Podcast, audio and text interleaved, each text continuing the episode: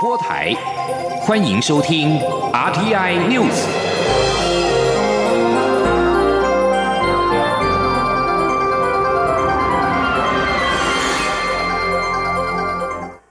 各位好，我是主播王玉伟，欢迎收听这节央广主播台提供给您的 RTI News。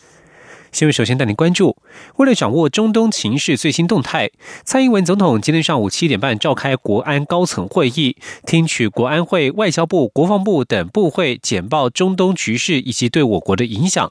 其中，在能源供应部分的能源安全无虞，总统请国人放心，并指示相关部会透过价格平稳机制，防止民生经济受到任何影响。另外，在台海情势方面，总统也要求国防部必须确实掌握周边的安全动态。前天记者王兆坤的采访报道。总统府发言人黄崇彦表示，蔡英文总统听取国安会、国安局、外交部、国防部、陆委会、经济部就中东局势对我国影响的简报后，针对股汇市稳定、能源供应、侨民安全、台海情势作出指示。黄崇彦指出。在股汇市方面，国内经济基本面良好，但为因应可能短期效应，总统请财政部、金管会、中央银行等单位持续注意股汇市波动情形，维护市场正常稳定运作。若有金融市场失序或影响国家安定情形，应及时启动稳定机制，采取必要措施，稳定国内金融。在能源供应部分。国内石油安全存量超过一百天以上，能源安全无虞。总统请国人放心，并指示相关部会透过价格平稳机制，防止民生经济受到任何影响。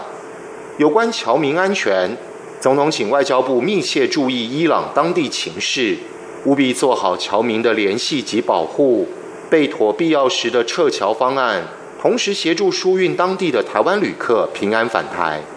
黄崇彦说：“有关台海情势，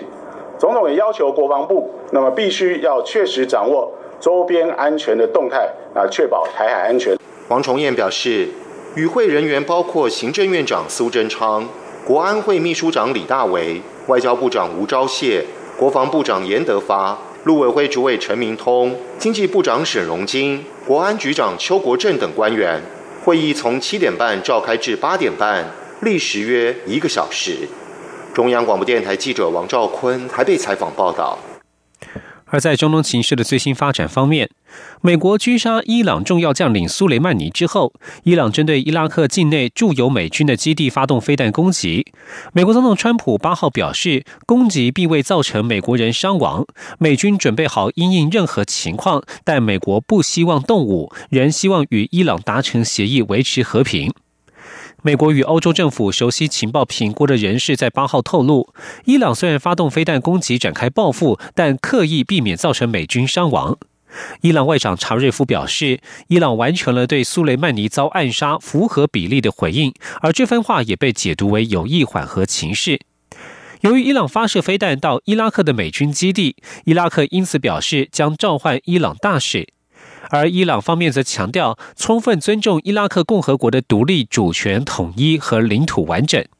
不过，伊拉克安全机构人士指出，八号深夜又有两枚火箭射入首都巴格达安全戒备严密的绿区，虽未造成伤亡，但是该区域有美国等各国大使馆。美伊双方对此攻击事件暂时没有进一步的回应。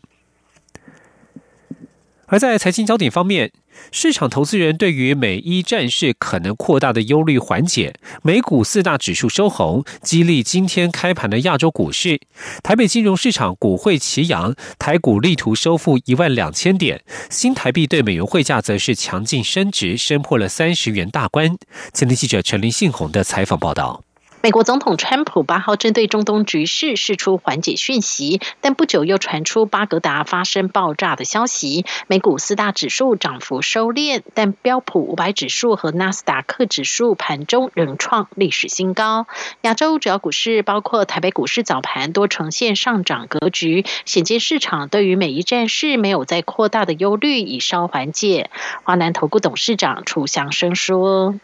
小部分的冲突应该不会扩大变成区域性的一个军事的一个冲突，所以大家觉得双方面都有点克制，应该不会产生市场上所担心的事情。加上最近股市之因为这个事已经回了一段了，所以大家觉得哎，可能未来再出现明显的冲突的机会不大。尽管美伊双方冲突朝不扩大的面向发展，利空稍微淡化，但美国和中国针对贸易战签署协议，是否会在十五号成真，也是牵动台股后续的关键因素。分析师李永年说。就下个礼拜，他应该会一个是反映总统大选的结果，另外一个呢，有可能就是会有这个年前的红包行情吧。除非国际的事事务上面又有一些出乎意料的这个利空，譬如说，呃，中美贸易不签协议啦，呃，美伊之间不小心又打起来了之类的。受美一战事为扩大冲突激励，台北金融市场今天早盘股汇齐扬，新台币汇价在小贬开出后，由于出口商结汇以及外资汇入款等因素，汇价开贬走升，冲破三十元整数关卡，升值超过一角。不过，由于央行近期强调捍卫新台币汇价，在收盘前适时进场调节，力守三十元整数大关。中央广播电台记者陈林信鸿报道。持续关注台股的最新动态。目前台北股市上扬了一百四十一点三九点，来到一万一千九百五十八点四角点，成交金额为新台币九百六十点八六亿元。医药消息：世界卫生组织在八号表示，中国武汉出现了超过五十起肺炎病例的群聚感染，可能源于一种新型的冠状病毒，与引爆致命严重急性呼吸道症候群的 SARS 以及中东呼吸症候群 MERS 疫情的祸首是属于同一家族的病毒。世界卫生组织表示，造成武汉不明肺炎的病毒可在部分病患身上引发严重的病症，而且似乎不易在人与人之间传染。而卫福部机关署今天表示，他们在今天上午已经接获中国大陆回函，指武汉不明原因肺炎的病毒为新型冠状病毒，不过确切的病毒种类还不清楚，仍有待中方持续说明。今天记者肖兆平的采访报道。卫生福利部疾病管制署九号上午接获中国大陆官方通知，指武汉不明原因肺炎病原体初判为新型冠状病毒，检出十五起阳性病例，目前已经完成病毒全长基因定序，在电子显微镜下也是呈现典型的冠状病毒形态。对此，疾管署防疫医师黄婉婷表示，虽然有初判结果，但至于是哪一种冠状病毒，目前还需要进一步检定。黄婉婷表示，已知的冠状病毒约有十种，会感染人类的冠状病毒有六种，最有名的就是严重急性呼吸道症候群跟中东呼吸道症候群，而牛、猪、禽类、犬猫都是常见的宿主。因此，如果不明肺炎原因是冠状病毒，很有可能是过去未曾发现，或是过去没有感染人类的潜力。他说：“我们相信他有可能是呃，第一个有可能是从来没有被发现过的新的冠状病毒，或者是已经知道会感染动物，但是从来没有感染过人报告的的的冠状病毒。”哈，黄婉婷指出。如果用已知会感染人类的冠状病毒特性来推论这起新型冠状病毒，可能就会有飞沫、空气等传播模式。而从武汉情况来说，应该是属动物传人的途径。这类通常人传人的传染力也不会太强。他也说，如果是冠状病毒，又已经排除是 SARS、MERS 新病毒，应该比轻微流感再强一点。他说：“看起来是会比这个所谓的比流感轻一点的感冒再稍稍严重一点，但是可能还不到 SARS 跟 MERS 那么严重啊。不过目前我们还不太能确认哈，因为还没有这这方面的消息。所以如果临床的表现是以呼吸道跟肠胃道的症状为主的话，我想他应该就比较容易去预防。机关署副署长庄仁祥提醒，最好的预防之道就是要避免接触野生动物，出入人多的地方要佩戴口罩。此外，登机检疫作为也持续进行，目前已经有三名符合中国武汉旅游史之发烧肺炎病例通报定义的民众，两位验出是流感病毒，一位正检疫当中。中央广播电台记者肖兆平采访报道。继续关注选战各候选人的行程动态。距离投票日剩下不到两天，蔡英文总统今天上午到新竹县市进行车队扫街，许多年轻父母带着儿女到扫街起点为蔡总统加油，而总统也呼吁选民支持民进党所提名的立委，让新竹这个全台湾成长最快速的城市能够更加快速，让小朋友能够快乐成长。而总统上街。扫街之后，还特地举起了“我陪你一起养小孩”的标语，现场响起热烈欢呼。今天记者欧阳梦平的采访报道。蔡英文总统九号上午到新竹县市扫街拜票，并在车队起点召开记者会。总统为党籍立委候选人郑鸿辉拉票。他表示，选对市长很重要。这几年新竹发展快速，郑鸿辉如果能进入国会，一定会配合市长林志坚，让新竹这个全台成长最快的城市更加快速发展。小朋友可以快乐成长，年轻人可以得到好的工作与创业机会，老人家也会得到尽心尽。力的照顾，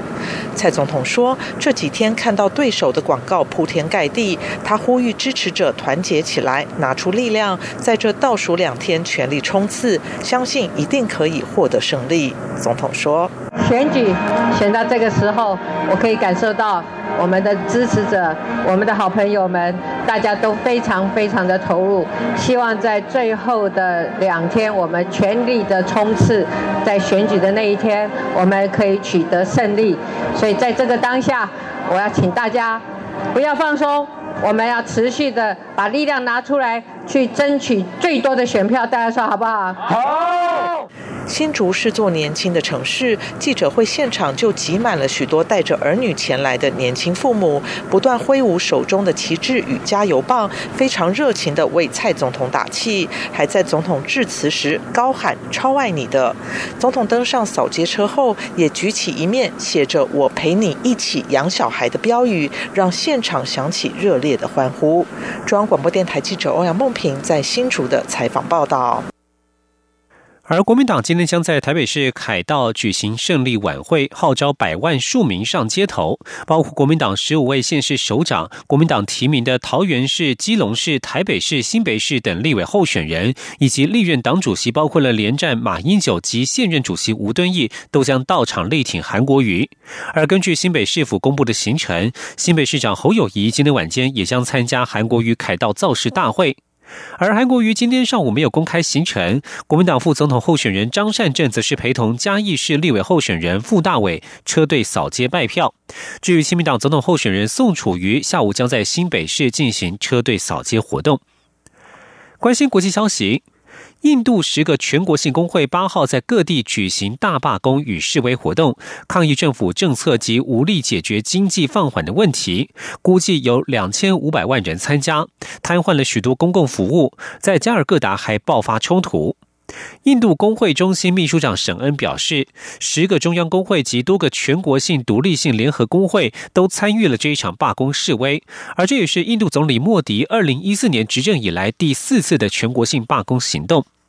印度中央政府正在研修劳工法令，把目前四十四部与劳工相关的法律合并为四项法律，同时修改那些因为保护劳工却严重影响商业与投资发展的法令，引来民众的反弹。在西孟加拉省首府加尔各答，有示威者封锁部分铁轨，还烧毁轮胎，阻碍交通，向警方扔掷石块与土制炸弹。警方只向示威者发射催泪瓦斯及橡胶弹，并且逮捕多人。乌克兰航空 PS 七五二班机八号在伊朗德黑兰机场起飞后不久就失事坠毁，机上一百七十六人全数罹难。加拿大总理杜鲁道表示，全机有一百三十八名乘客的飞行目的地是加拿大，这是三十多年来加拿大人在空难事件当中丧生人数最多的一次。而伊朗民航当局表示，搜救队已经发现飞机的两个黑盒子，但是不会交给美国。飞航专家表示，有能力分析黑盒子的国家不多，主要为英国、法国、德国与美国。以上新闻由王玉伟编辑播报，稍后请继续收听央广午间新闻。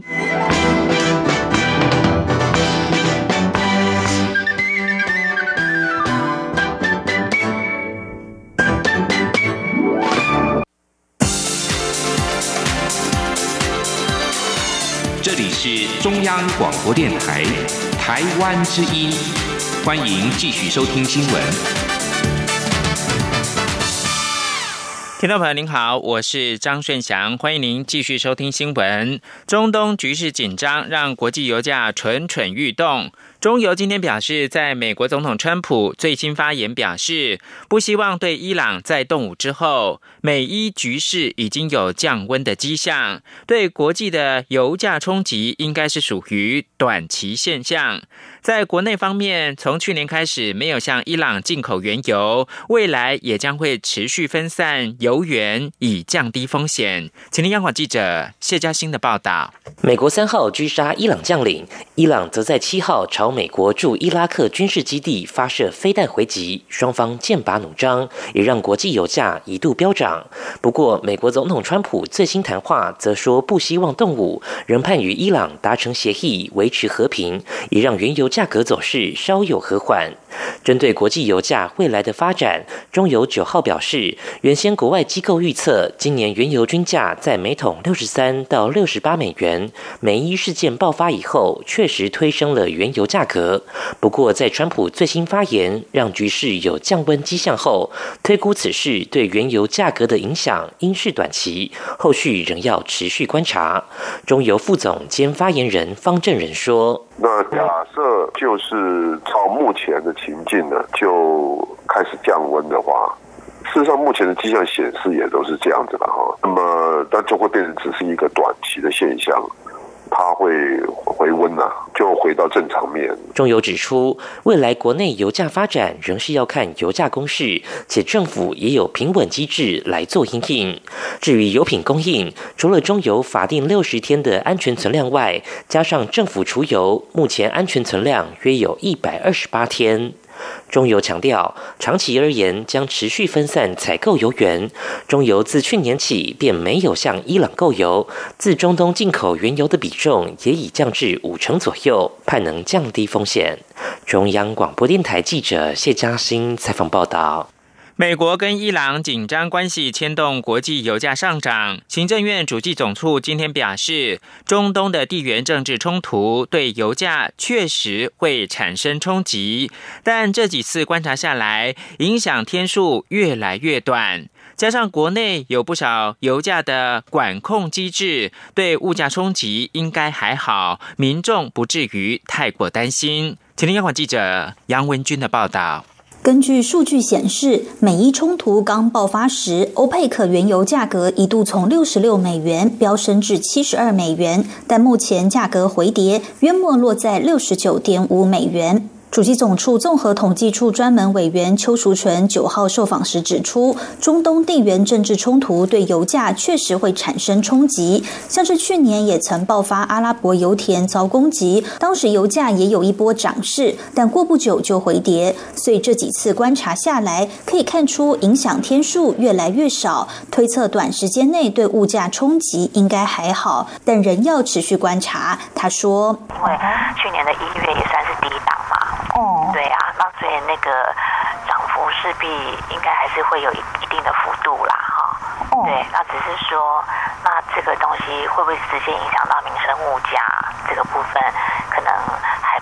短时间内还不至于太过担心。邱淑纯指出，根据最新物价统计资料，去年十二月油料费约年增百分之二点四三，这个月应该也会上涨，但以油价每涨百分之十，对消费者物价指数 CPI 成长率影响约零点二七个百分点来说，目前影响不算显著。加上中油有油价平稳机制，国内油品安全存量也有六十天，来源国也有分散，且经济部也宣布过年前油价动涨，民众应不至于太过担心。中央广播电台记者杨文君台北采访报道。政治焦点针对王立强共谍案，澳洲媒体报道，国民党的副秘书长蔡正元以威胁利诱的方式，要求王立强谎称自己遭到民进党收买。对此，蔡正元今天上午举行记者会，公布相关的视讯跟录音档。因为共谍案遭到限制出境的向新朋友，也就是商人孙天群表示，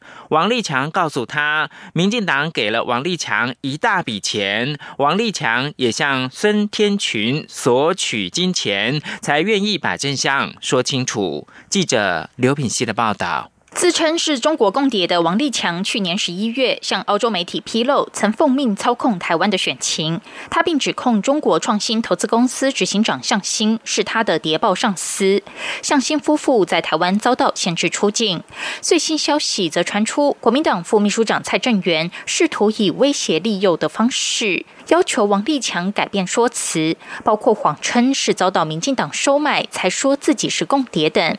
蔡正元九号上午举行记者会，表示向新的合伙股东孙天群与向新是二十多年老友，为了救向新出来，与王立强展开多次谈判，要求王立强对外说清楚事实，澄清自己与向新根本不是间谍。但王立强向孙天群索讨一笔钱，孙天群透过台湾朋友得知蔡正元很会救人，便与蔡正元联系。蔡正元去年底也透过微信与王立强联系过几次，他并在记者会现场公布与王立强在一月七号视讯四分多钟的画面，以及孙天群私下接受澳洲媒体电访的录音等。根据孙天群接受澳洲媒体的电访，孙天群指出，王立强告诉他，民进党给他很多条件，民进党邱毅人也给他一大笔钱。孙天群则告诉王立强，如果王立强愿意把真相说清楚，他也愿意给王立强一笔钱。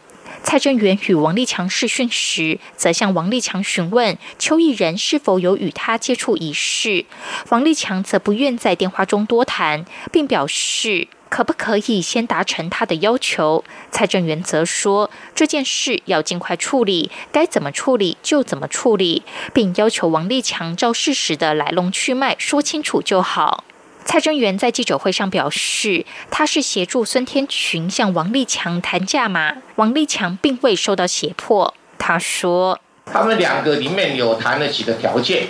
就是第一个要孙总先给一笔钱给他，那孙总说不行啊，你要先先讲向心的事，我才给你钱啊，啊，两个人就僵持不下。那我说我再来跟孙总谈谈看好了，看两们能不能为了为了向心的事情，你们都是共同朋友嘛，能够解决赶快解决啊。好，主要讲这个事。他要求多少？我不晓得。同样出席记者会的新党部分区立委候选人邱毅则说，王立强应该是两方要钱，这件事情影响台湾的安定与安全，民进党应该说清楚是否有介入，以及邱毅人扮演的角色。央广记者刘聘熙在台北的采访报道。自称是共谍的王立强案又出现转折。国民党的副秘书长蔡正元今天公布与一名孙姓中国商人的录音档，反指王立强是遭国安会的前秘书长邱毅仁所收买，反咬国民党以及污蔑中国投资公司的主席向新。对此，民进党也临时的举行记者会反击，强调蔡正元的指控子虚乌有。国民党指控民进党跑。炮制假共谍案，一方面要抢救向心，一方面又要打击大选，是国际丑闻。记者刘玉秋的采访报道。澳洲媒体报道指出，自称共谍的王立强收到国民党副秘书长蔡正元等人试图以威胁利诱的方式，要求王立强说谎，自称遭到民进党收买。但蔡正元九号召开记者会，公布他与中国的孙姓商人的对话录音档，反指王立强是遭到前国安会秘书长邱毅人所收买，反咬国民党几乎灭中国投资公司主席向心主导共谍案。对于蔡正元的指控，民进党立委管碧玲、蔡英文竞选连任办公室发言。言人庄瑞雄、简书培临时召开记者会反击，强调蔡正元的指控是子虚乌有。因从蔡正元公布的对话录音档中可知，王立强并未说出邱毅人有涉入整起事件，反而是孙天群一再套话。管碧玲认为，蔡正元千方百计试图要将此事导向为民进党炮制假间谍案，却又拿不出邱毅人涉案的证据，试想一石二鸟。一个是他不断的在替向心脱身洗白，说他根本不是间谍；另外一个是我们看到蔡正元拿不到邱毅人涉入的证据。今天他呃公布的这一通电话，应该不是第一次。王立强没有说邱毅人涉入这个事件，一石二鸟，一方面要抢救向心，一方面要打击大选，然后。整个要把王立强事件当作是民进党炮制出来的假间谍事件。简淑培也强调，经过他们向邱毅人求证，邱毅人强调自己这辈子从没去过澳洲。蔡正元阵营的指控完全不是事实。民进党认为，澳洲媒体的报道显见，蔡正元等人威胁利诱拍摄影片，让共犯招认提供剧本，还遭澳洲媒体认证。国民党与中国联手策反间谍案，已经是个国际丑闻。呼吁蔡正元公布与孙天群完整的对话记录，台湾司法单位也应向澳洲政府厘清真相，否则这将是很大的国安漏洞。中广电台记者刘秋采访报道。二零二零总统以及立委大选将在本周末登场。对于近日频传警察查水表事件，警政署长陈家清今天严正的表示，昨天刑事警察局才移送国民党总统候选人韩国瑜委托律师提告关于网络散播含假学历案件。这个散播假讯息的网民可以说警察在查水表吗？警察依法行政，秉公办案，呼吁国人不要抹灭警察的努力跟贡献。陈家青在会中致辞强调，选前这段期间，感谢各个单位执行净化选前的治安，包括了扫黑、赌盘等等，成效是非常的良好。国军一架黑鹰直升机二号在新北市的山区迫降失事，参谋总长沈一鸣上将等八人殉职。军方今天表示，十四号将在松山基地指挥部举办公祭，除了棺木复旗、追进军阶、颁发褒扬令跟金钟状之外。将有四架幻象两千战机冲场，以缺席队形编队悼念殉职人员。这也是台北市上空首度出现悼念亡者的飞行编队。此外，军方也表示，沈一鸣遗体火化之后，将安错在五指山国军的示范公墓钟灵殿，而沈一鸣的四重官，也就是黄胜行，骨灰也将安错在五指山的钟灵殿，但是将依据阶级来安错。缺席队形是在空军飞行员葬礼或者是其他纪念仪式当中，用空中分列进行的敬礼。国际新闻：七号遭逢一连串地震侵袭的波多黎各，全国有三分之二的地区八号处于停电的状态，近四分之一的地区缺乏饮用水。七号多起地震当中，最大规模是六点四，是一百零二年来波多黎各遭遇最强地震。美国自治领地波多黎各七号发生一连串的地震，总督瓦兹盖斯随即对这个人口三百万的加勒比海岛屿宣布进入到紧急状态，并且启动国民兵部队来救援。七号的地震当中，包括了至少造成一个人死亡，大概三百个住家遭到摧毁或破坏的一场规模六点四的地震，是波多黎各一百零二年来遭遇最强的地震。受到地震的影响，大概百分之二十四的人口缺乏自来水，超过两千两百人无家可归，暂时在政府安排的庇护所内。焦点关注到英国的哈利王子跟妻子梅根八号抛出了震撼弹，两个人宣布将不再是资深的王室成员，将退至幕后。据知两人公布声明之前，并没有征询任何王室成员的意见。白金汉宫对此感到失望。两个人并且表示，未来将时而住在英国，时而到加拿大居住。英国广播公司 BBC 报道，据知两人在公布声明前没有征询其他王室成员的意见，包括了英国女王伊丽莎白二世以及哈利的哥哥威廉王子。其他的王室资深成员都因为这则声明感到受伤。最后提供给您是，尽管美国跟中国的贸易战降温，但由于贸易和投资复苏低于预期，世界银行八号下修对二零一九年跟二零二零年的全球经济成长的预测，分别是二零一九年百分之二点四，二零二二年是百分之二点五，两者都比之前预估下修了零点二个百分点。以上新闻由张顺祥编辑播报。